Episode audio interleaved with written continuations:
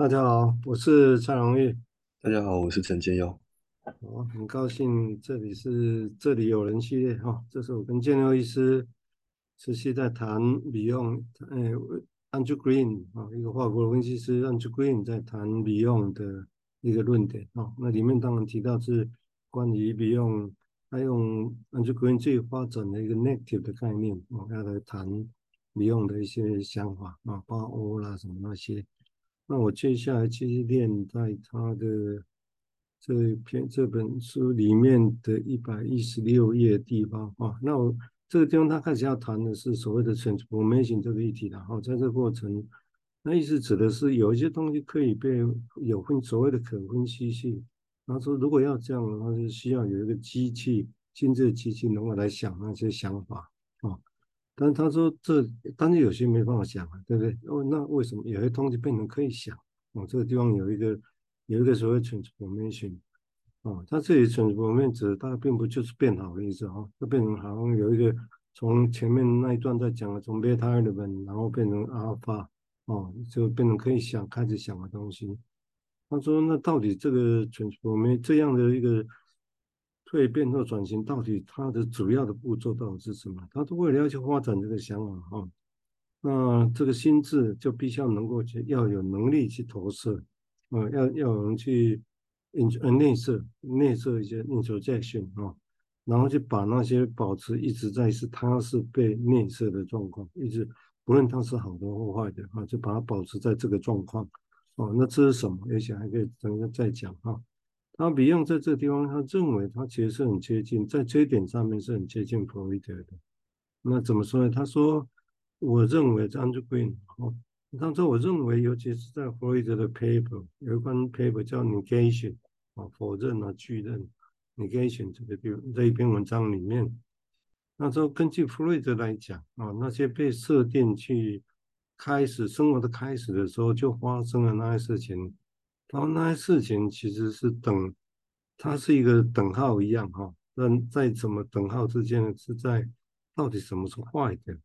什么是外来的，哦，以及什么是外在的，哦，这个这中这这个中间呢哈，有一个等号的事情，哦，有这个我们都等下再来讨论哈。他说也许这，但是他说这其实只是一种本质，所谓的有一种很一种过程啊，这。组织啊，哈，那这个地方是一种所谓原始的 Plato 的 ego 所过这建构出来的一个一个一个一个东西的哈，然后这个过程这个构造本身啊，所谓的原始的培修 ego，它允许能够更进一步更进一步的 working through 修通这个事情，那在什么时候可以呢？要当有一个客体能够去提供满足啊，当诶。当那个客提供满足，那客体是失去了之后，哦，才有机会去慢慢去修通这些事情啊。然后这个方式来讲，是弗洛伊德解释一些像，这样一个过路过程啊。比如说，从一个人可能，嗯，他一开始被主宰的一种所谓的基于 Plato 跟 unpleasant principle。而做的一个判断哦，一开始有些事情是因为依照 Plato 跟 Plato principle，其实就是 Plato principle 哦，而而做的一个判断本身哦，然后从这里走到另外一个判断的一个存在，那这样的这个存在本身，它必须要去决定到底是不是有什么东西它的确存在哦，那而且它是。独立于到底这个事情到底不管它好或坏，它都会让它存在，有点绕口啊。但是其实它一直要做一些事情，我们等一下再。所以在用 Beyond 的模模式来讲，他说他认为他辨他可以辨识到说，其实这一种不可避免的，有一种不可避免的原始的投射的认同在这里头。然后 Beyond 他强调的其实是。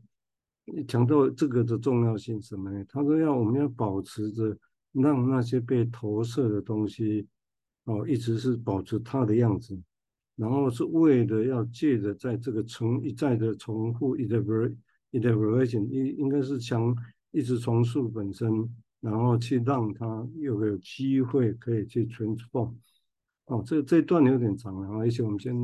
先到这个地方啊。那我初步的想法当然是说，也许这也准我们。大概意思，当然我们可以再想了哈，他把这个东西用跟弗雷德的 negation 这篇文章，哦，就是这篇文章常常被拿来解释说明恋物症啊，哈，一个人什么东西，哦，那不见了，但是用别的东西来取代，啊，像恋物一样，啊，就那但是这样表示火刃的原本的东西没有不见，哦，这是这篇文章弗雷德常引用的一个方式。只是这个地方，当然他也用，也许还可以再想了哈。这个地方到底是说，到底是有一个，他讲应该是很原始的一种状况啊，所以他用 primitive primitive pleasure ego 这样来处理这个事情。那那个事情必须要，他要去处理的是把那些原本被投射进来的东西，他一直保持那个样子，然后让他有机会去消化。那这意思，当然我片面的解读，那说，因为如果你不是保持那样子，到处四色破碎，也许又是变成像一个贝塔 element 一样啊。但是把它变成好像有一个样子在那里，也许就有机会去消化。这样讲有点抽象了哈。不好意思，我们等等一下交回来谈的时候，也许会想到比较具体的东西。好，我们接下来请建佑谈谈他的想法，谢谢。这边 Green 他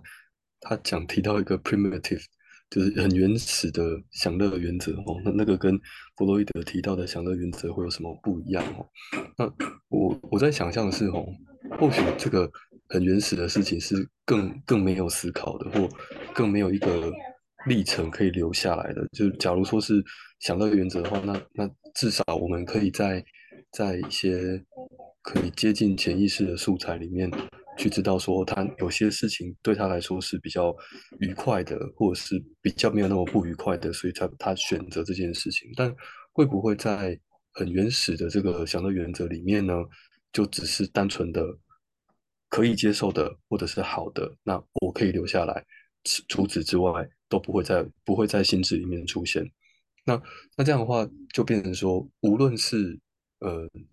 外在来的，还是说内在有一些感受哦。就是身体身体而来的那些感觉，那些这些这些感觉，只要是没有办法被消化的，或没有办法被接受，或者是它的强度太强，无法思考的事情，无法承受的事情，那全都会被投射出去。那投射出去之后，那就会有一些遗憾的事情啊，因为毕竟那是属于身体的一部分嘛，属于它能够去跟这个世界认识的一个开端嘛。那但是如果这些事都没有了，那那怎么办呢？但但是这就是这里呢，好像就会留下一个有个 negative 的痕迹哦，就是这些东西它不见了，它被投射出去了，但不代表它就消失了，就反而是我们是透过在回头看的时候，觉得诶，那边应该有什么东西啊，可是却不见了，这个很奇怪的什么东西不见这件事情，来提醒我们说哦，那里。曾经有一个很原始的事情发生了，那或许在在分析的路上，我们在做的事情是是试图哦，试图用一个，如果是回到 Beyond 的想法来说的话，是应该是提供一个可以容纳这些很混乱的，或像刚才也是说的贝塔 element 那些碎破破碎碎，没有能够在一开始就被。串起来或跟其他的想法连接上的那些碎片的经验，把它放在一个地方，然后在那个地方里面，它既不是完全的吃进来，那也不是完全的就丢出去，而是有一个治疗师在那里可以想想，那这是什么怎么回事哦？那所以那个要想是怎么回事，我就连接到说，那有时候我们。可能 刚开始接触精神分析的时候，都会想说，那精神分析要怎么做，要如何诠释，那会不会有一个套路啊，或者是一个一个招式来走哦？但那后来发现，其实我们能做的就是在那边等，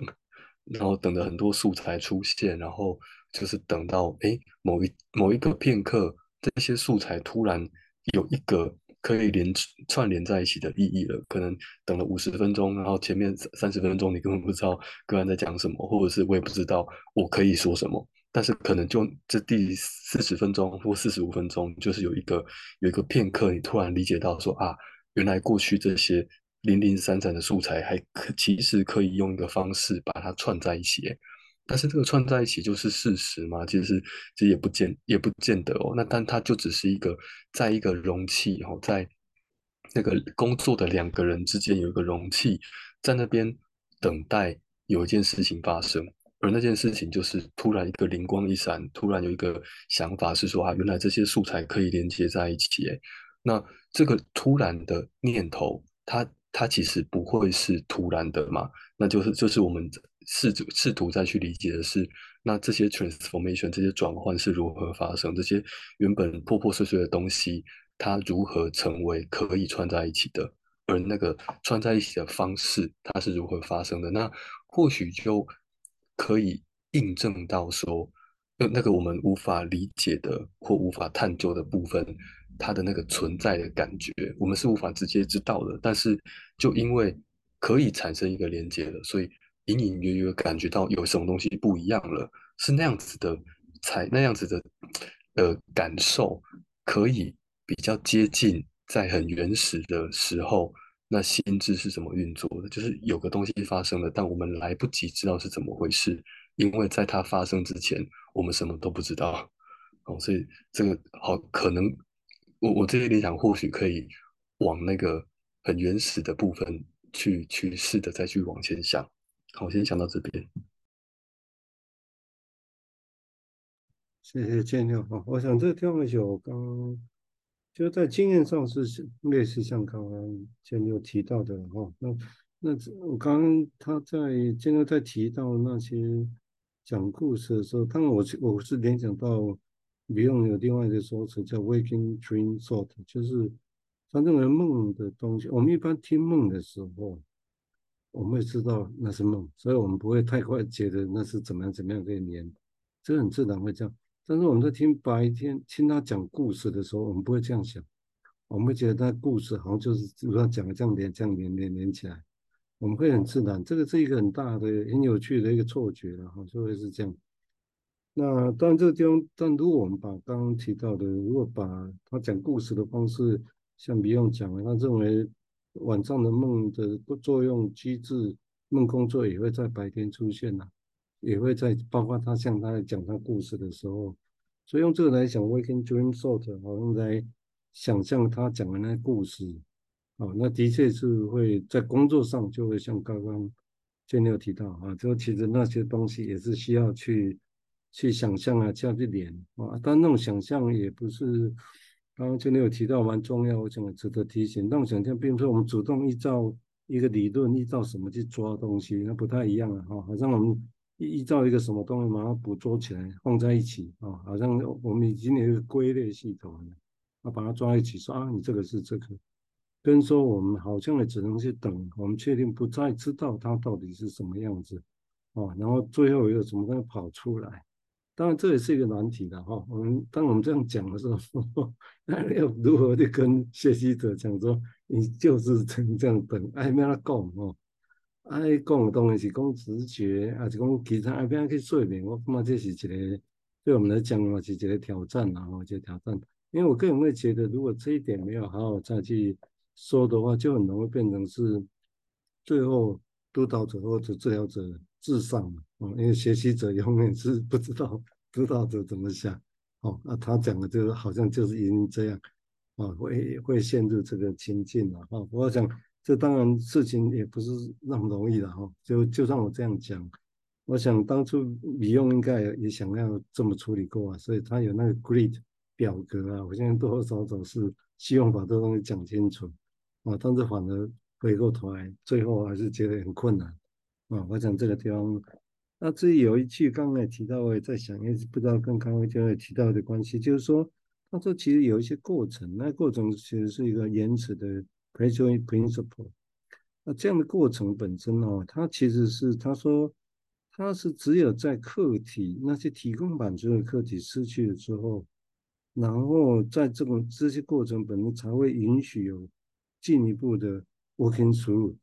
哦，我觉得这还蛮有意思的啊，好像很多东西是失去了，好像才有机会再去把某一些东西再 working through。这 working through 我相信应该也没有到像。弗洛伊德讲的那种所谓的 working through 是最后在解决他的问题的哈。我想这里 working through 也许某种程度也只是把像刚刚提到 transformation 一样哈，也许是只只是在很原始的把一些很困难的材料零零散散的啊，有机会去拼凑起来，然后可以开始去想它可能的意义。哦，我之前应该比较也比较接近这样的事情哈，但只是它这个东西是把失去。失落哈，有点像刚才讲，好像某一个空洞在那里曾经失去过的，但是好像有个什么东西在那里，啊，好像也许这个地方会是一个，因为我只是试着在做这样的一个相连了哈。好，我们现在请建佑在谈谈想法，谢谢。那个这个客客体失去以后才有机会 working through 这个概念啊，温尼卡好像在游戏与现实也有提过，他说，呃，客体的。分离会最后导致重逢哦。那温尼卡好像有讲过，Andrew Green 其实也有讲过类似的事情，所以似乎似乎那那是一个那那条路哦，是我在想象是这样走的。就是假如说回到刚才举的例子，是在治疗室里面，呃，治疗师他会他可以充当一个涵容的角色哦，他是一个可以去容纳某一些。这个个案，它很属于很原始，或者是在 preconscious 潜意识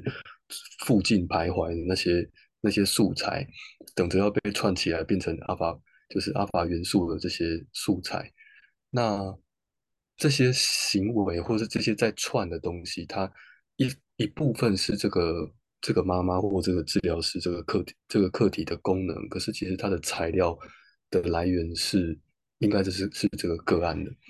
那所以。所以这个人客体离开了，当然有可能是说，呃，这个功能离开了，但是他的离开会映照出他有有一些素材，它其实还在那里，所以他能够，就是会，所以这个主体或许能够因此可以发现到，所以有些东西不全然是这个课题给我的，而是这个课题在，所以我开始能够去想某些事情，可是这个想某些事情的这个源头。仍然是我我的内在有一些我还没有想过的事情，所以好像这个课题离开之后就，就他就突然发现到说，哎，其实透过这个不在了，我才能意识到说，原来有一个东西，有什么东西在我的内部是还没有能够想的。然后就其实那那也是，呃，Andrew Green 在在在评论温尼卡的文章的时候也有提到是说。他说在，在在某一某一种状态，在呃，在一个过渡空间里面啊，呃，客体哈、哦，它是 ego 的 negative。我说，呃，它指的是说，在在那些投射的历程中，就是如果在呃，我这是我的解读啦，就是如果这个主体呢，它还没有能够处理或消化或接触它的潜意识的部分的话，那会由这个客体呢负责帮他。把那个部分带回到他身体来，带带带回到他的意识来。那其实我记得那个那段文字文章里面，其实 Andrew Green 有引述弗洛伊德所说的话。弗弗洛伊德说，那些被潜意的东西，并不是不见了，不是不是在潜意识里面，而是他会被他被驱逐出去的那些部分，会从外面，就是从客体那里回到回到主体的身边来。我先讲到这边。嗯，也许这如果这些论述，我想也许这也是所谓的进一步来讲，就是所谓的移情。嗯，那治疗者作为一个客体的存在，哦，可以有进有有一个这些细致东西发生的一个理理由了哈、哦。如果我们这样来想，这是我刚刚进一步的一个想法。啊、那所以刚刚建六也提到的啊、我是觉得有一点。我也值得再想，我因为时间的关系哈，没关系，因为时间的关系哈，我们这一期在因为在讲，可能又 乐乐等个公益给大家去哦，按你这节时间到这哦，啊不，我们点几节，下一节我们再来继续就这一段哦，大家等会再读一点点，然后我们继续来延伸今天刚刚所讲的那个内容。好，谢谢，嗯，拜拜，谢谢，拜拜。